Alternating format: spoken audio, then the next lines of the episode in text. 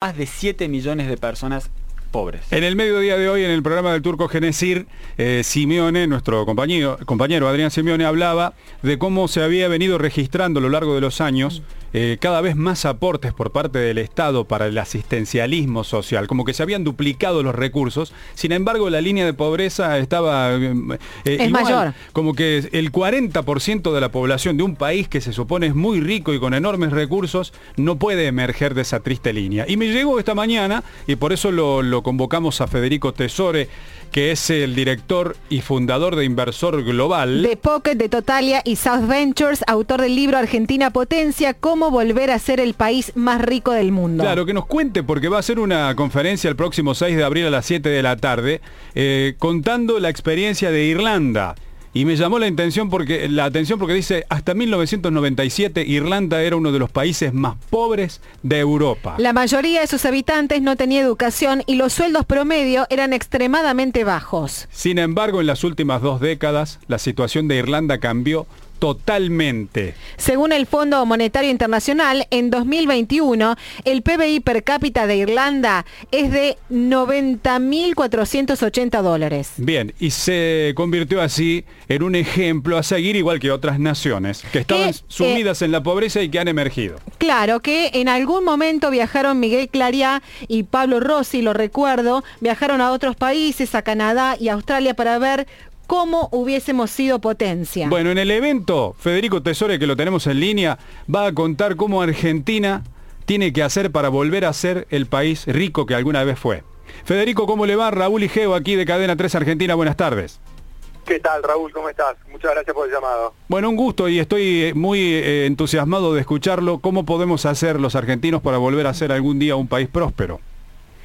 Bueno, un poco en el libro analizo la situación de seis países que en 1950 eran países que eran muchísimo más pobres que la Argentina, eh, entre ellos Irlanda, como muy bien mencionaba hace, un rato, y que hoy son países eh, hiper desarrollados y relacionándolo con lo que comentaban de las malas noticias que tenemos hoy lamentablemente en Argentina, en 1950 la situación era mucho peor en países como Corea del Sur, o como Alemania después de la guerra, eh, o China, China era una gran villa miseria en 1950, y un poco, un poco lo que analizo en el libro es qué hicieron esos países 70 eh, años atrás para salir de la situación que estaban en 1950 y qué hicimos en Argentina, nosotros eh, desde 1880 a 1950 la Argentina siempre estuvo entre los 10 países más ricos del mundo, y inclusive en 1885 fuimos el país más rico del mundo medido por PIB per cápita, entonces sin lugar a dudas nosotros eh, como país hicimos algo mal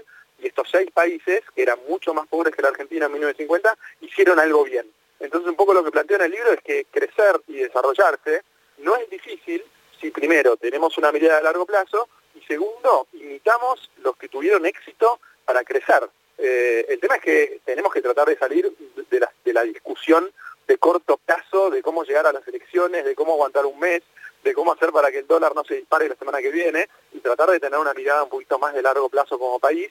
Estos países les costó mucho salir, tuvieron que, sacrificarse y tener políticas coherentes durante 25, 30, 40 años, pero con perseverancia lo lograron. Entonces, eh, un poco para responder tu pregunta, yo creo que no solo en el desarrollo, creo que en todos los ámbitos de la vida conviene ver qué hicieron los que lo lograron, eh, lograr el objetivo que uno busca y evitarlos.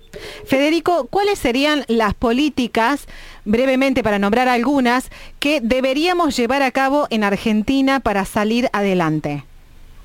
Bueno, hay cuatro políticas de estos seis países que analicé que son muy diferentes entre sí, que incluyen a Corea del Sur, a Noruega, a Chile, a China, Irlanda y Alemania, que eran eh, seis países que eran muchísimo más pobres, y todos son países, por supuesto, muy diferentes, con diferentes culturas y diferentes poblaciones y diferentes características, pero estos seis países tienen cuatro factores en común. Todos lo hicieron por igual. lo primero es que libertad para hacer negocios. Es decir, un país no crece si sus empresas no crecen y no pueden hacer negocios libremente. Entonces necesitamos libertad, las empresas de un país necesitan libertad para hacer negocios. Y la segunda, relacionada a las empresas, es apertura al comercio internacional. Hoy el, comercio internacional es una oportunidad para países como la Argentina, pero lamentablemente somos uno de los países más cerrados del mundo.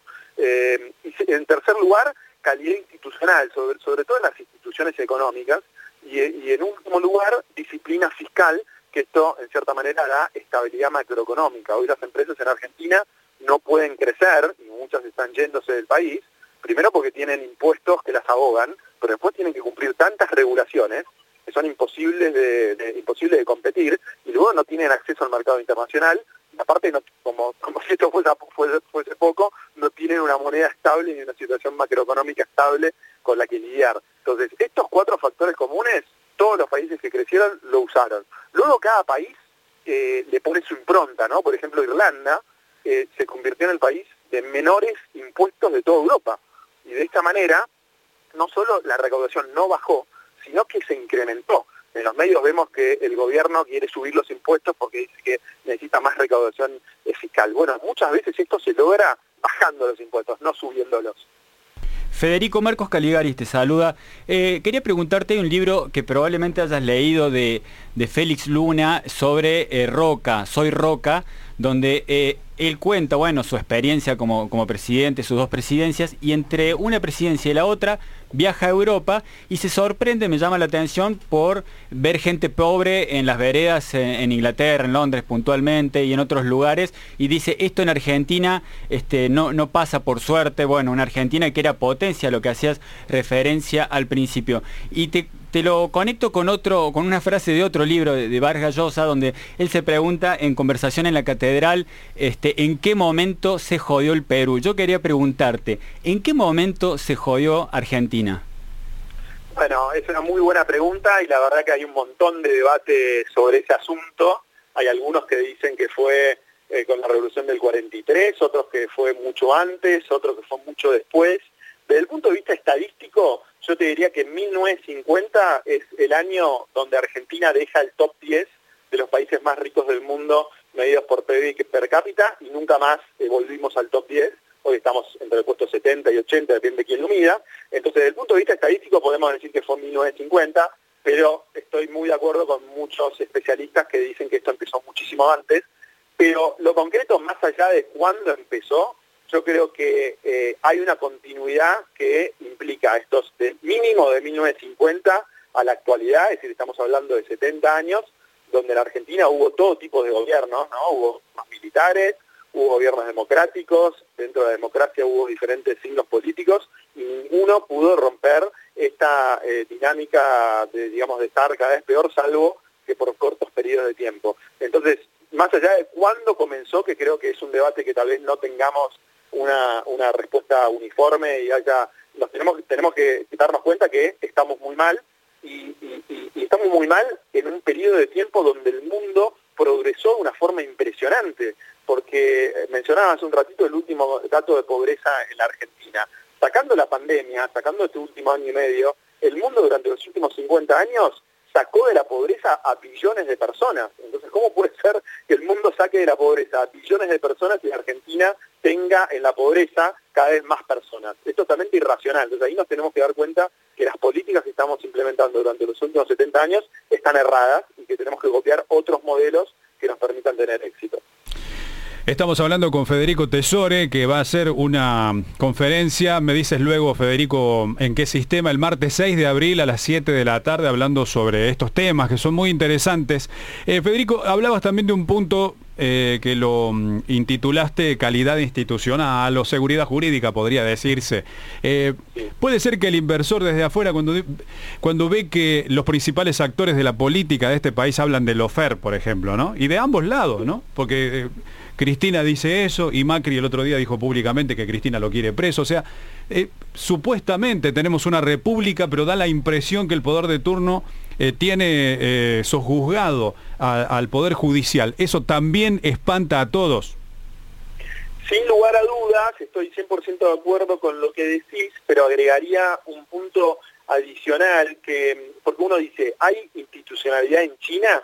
en un país comunista donde no hay democracia, mm. y la verdad que no hay institucionalidad en China, a pesar de eso se pudo desarrollar de una forma impresionante. ¿Qué pasó? Entonces, lo que pasó es que los chinos fueron lo suficientemente inteligentes para seguir con el régimen comunista, pero ayudar a sus empresas, dar, eh, crear las condiciones para que los empresarios chinos no solo puedan producir, sino también puedan conquistar el mundo. Entonces, yo te diría que eh, sería casi irrelevante que Cristina y Macri y los kirchneristas se peleen, entre ellos, entre el lofer, etcétera, sería irrelevante y hasta, y hasta comprensible si fuesen un poco inteligentes y se, y se diesen cuenta que además de hacer ese, ese, tipo de cosas, tendrían que crear las condiciones para que las empresas argentinas puedan prosperar, crecer y conquistar el mundo y generar empleo, porque la única forma de generar empleo no es dando planes sociales, eso tiene patas cortas eh, la única forma de generar empleo es que nuestras empresas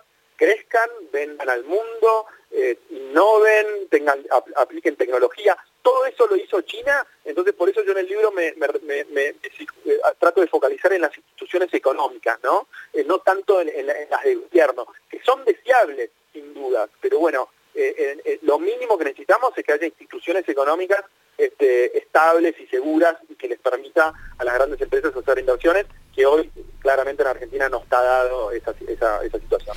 Federico, ¿crees que desde la escuela debería enseñarse a los chicos eh, cómo, cómo administrar, cómo relacionarse con el dinero? Porque me parece que desde si aprendemos desde chicos también cómo administrar, que eso actualmente en la escuela por lo, por lo menos este, a nosotros no nos ha tocado. La cultura tributaria, eh, que cultura tributaria, pero en general, bueno, si, si tengo 10, mi sueldo es tanto, bueno, ¿cómo tengo que administrar para no generar deuda.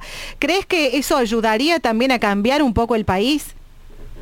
Creo que sí, y creo que sin duda ayudaría, y creo que también ayudaría eh, que, se enseñe, eh, que es algo muy fácil de entender, lo que es cómo crecen los países, porque hoy, lamentablemente, si uno ve las, encuestas eh, de la aceptación del capitalismo como sistema en diferentes países de América Latina, y Argentina está entre, los países que menos aceptan el capitalismo. La cultura argentina está contra del libre comercio, está en contra de las empresas, de las empresas, el libre comercio, eh, la competencia, son mal vistos.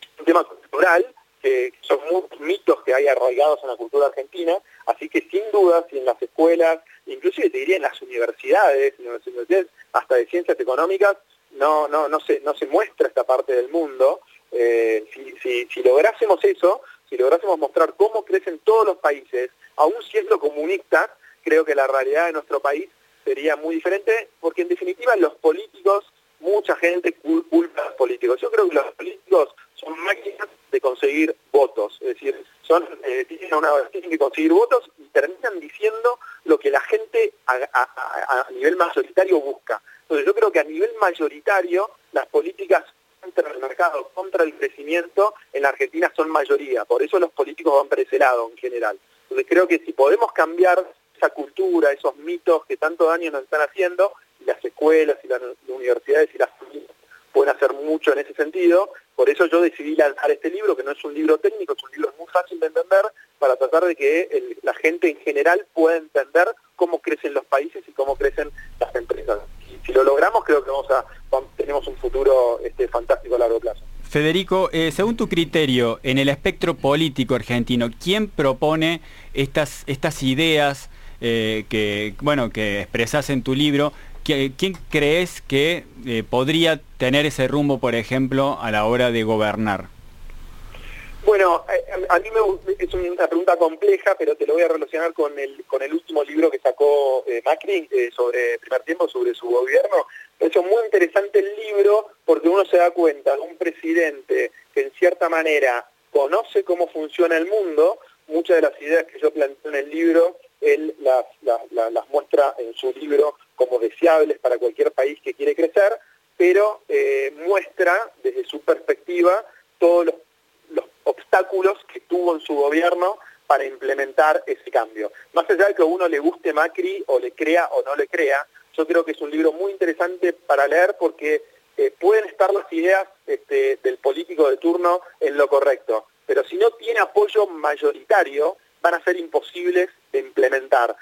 Por ejemplo, el espacio liberal que se está armando, sin duda entiende cómo funciona el mundo. Ahora, va a tener el apoyo y el consenso político para implementar todas las medidas que se necesita, que necesita el país implementar, son drásticas. Difícil porque hasta habla de abolir el sistema político, ¿no? Es complicado.